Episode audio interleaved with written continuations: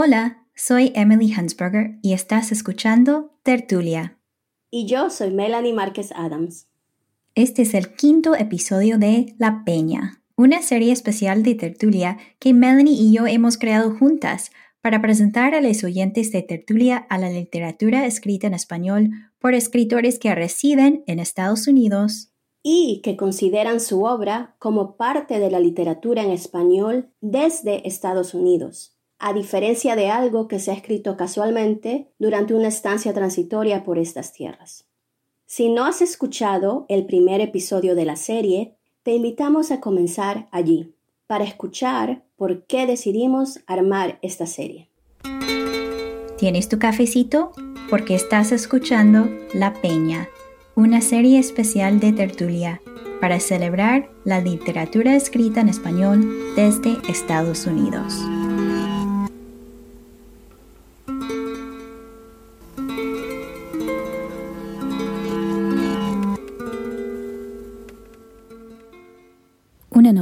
La siguiente lectura tiene una escena de violencia doméstica. Mi nombre es Kiani Antigua. Soy dominicana y resido en New Hampshire, Estados Unidos. Escribir en español, en mi lengua natal, me permite respirar, entender el mundo, la complejidad humana. Me permite ser y soñar. La noche muda. Mi hermanita dormía. La verdad es que no entiendo cómo los gritos de mami no la despertaron. Tampoco interrumpió su sueño cuando le di la patada a la puerta de la habitación, después de que mami, tras mucho discutir, empezara a pedir auxilio. Ayúdenme, me está ahorcando, me va a matar. Auxilio. Una combinación de angustia, pavor y rabia me guiaba no era la primera vez que presenciaba un pleito entre mi mamá y su novio, cualquiera que estuviera de turno, pero sí la primera vez que me involucraba, cuando era niña y las voces empezaban a subir de volumen, y la sinfonía de cachivaches volando por el aire entonaban una melodía apocalíptica, y los golpes secos se detenían ante la piel. Yo agarraba a mi hermanita y nos metíamos en el armario empotrado que quedaba en la terraza. Era un cuadrado de cemento de medidas chuecas, sin pintar y sin puertas, pero lo suficientemente profundo como para convertir sus entrañas en nido. Allí, arropadas, aunque el sudor nos chorreara por la frente, cantábamos. Atocha es una niña curubá, hija de un capitán uri uri ura, qué lindo pelo tiene curubá, ¿quién se lo peinará uri uri ura? Se lo peina su tía Curubá con peinecito de oro, uri, uri, urá, para que Atocha vaya Curubá a ver a su papá, uri, uri, urá. Cantando los minutos se hacían menos largos y los ruidos que afuera imperaban se hacían más soportables. A veces, no obstante, no valían las melodías ni las artimañas. Mi hermanita, seis años menor que yo, se hundía como piedra entre una nube de plumas y entonces el murmullo de su llanto lo opacaba todo. Ahora era distinto. Mi hermanita dormía en el camastro que compartíamos en la sala. Además, como nos habíamos vuelto a mudar, el closet había quedado en el pasado, y en ese momento por las venas me corrían antorchas encendidas. Ayúdenme, me está ahorcando, me va a matar. Auxilio. De una patada destrocé la manija de la puerta. Adentro mi mamá se levantaba de la cama y sentada se pegaba como caracol a la pared. De la nariz se le escurría un hilo de sangre que le dibujaba una rosa en el pecho. A la franela de su pijama se le había desprendido un tirante. Marcos, su marido, estaba parado al lado de la cama. No tenía camisa por lo que se me hizo imposible no notar la carretera escarlata que entre cuello, tetilla y costilla le dejaron como tatuaje las uñas de mi madre. Ni siquiera cuando dije su nombre y le ordené que se fuera de la casa levantó la cabeza. Tuve ganas de repetírselo, de gritarle que se largara, pero no fue necesario. Enseguida tomó su camisa a cuadros, que reposaba sobre la cama distendida y se marchó. Solo cuando me hice a un lado para que él pudiera salir del aposento, vi que levantó un poco la vista para buscar los ojos húmedos de mi madre. Con los caballos que me habitaban el pecho corriendo lento, me senté, o por lo menos intenté sentarme junto a mi madre para preguntarle cómo se encontraba. Pero ella se incorporó de un salto, y así, con medio seno colgando, así mismo, descalza, salió corriendo detrás de su marido.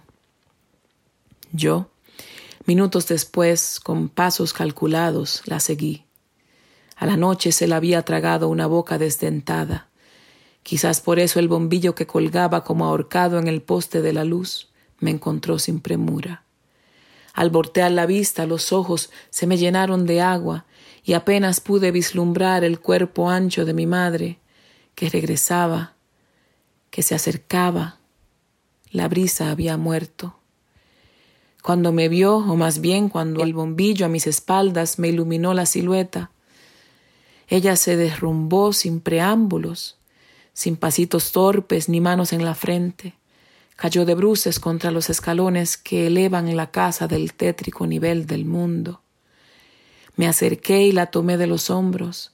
Entonces el bombillo indiscreto me dio una tregua y pude ver sus ojos enormes hinchados de tanto llanto es que él no tiene para dónde ir, la escuché decir entre jadeos.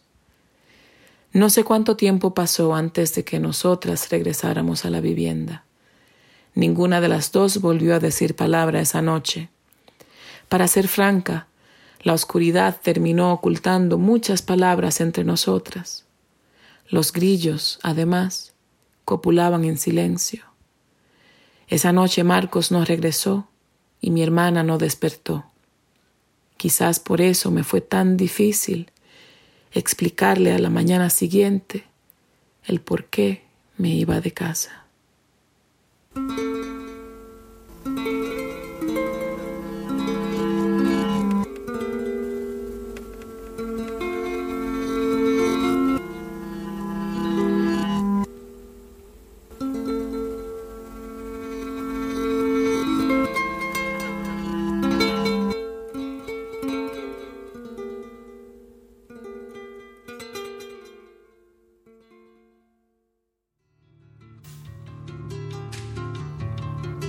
Gracias por escuchar La Peña, una serie especial de tertulia para celebrar la literatura escrita en español desde Estados Unidos, co-curada por Melanie Márquez Adams y por mí, Emily Hansberger.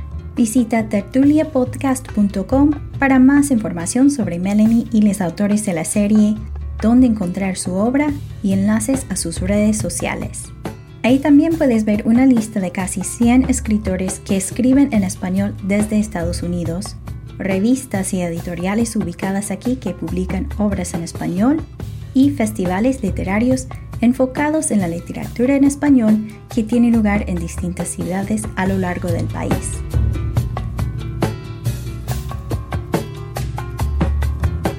Tertulia es un proyecto totalmente independiente sin patrocinios. Si te gustó este episodio y quieres apoyar a Tertulia, por favor suscríbete deja una reseña en Apple Podcasts y comparte tertulia con quien quieras por el medio que quieras.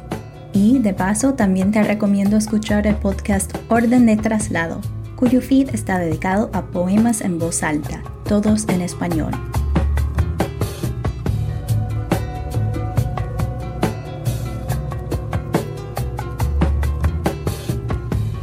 La música que has escuchado en este episodio es de Oppo y eaters.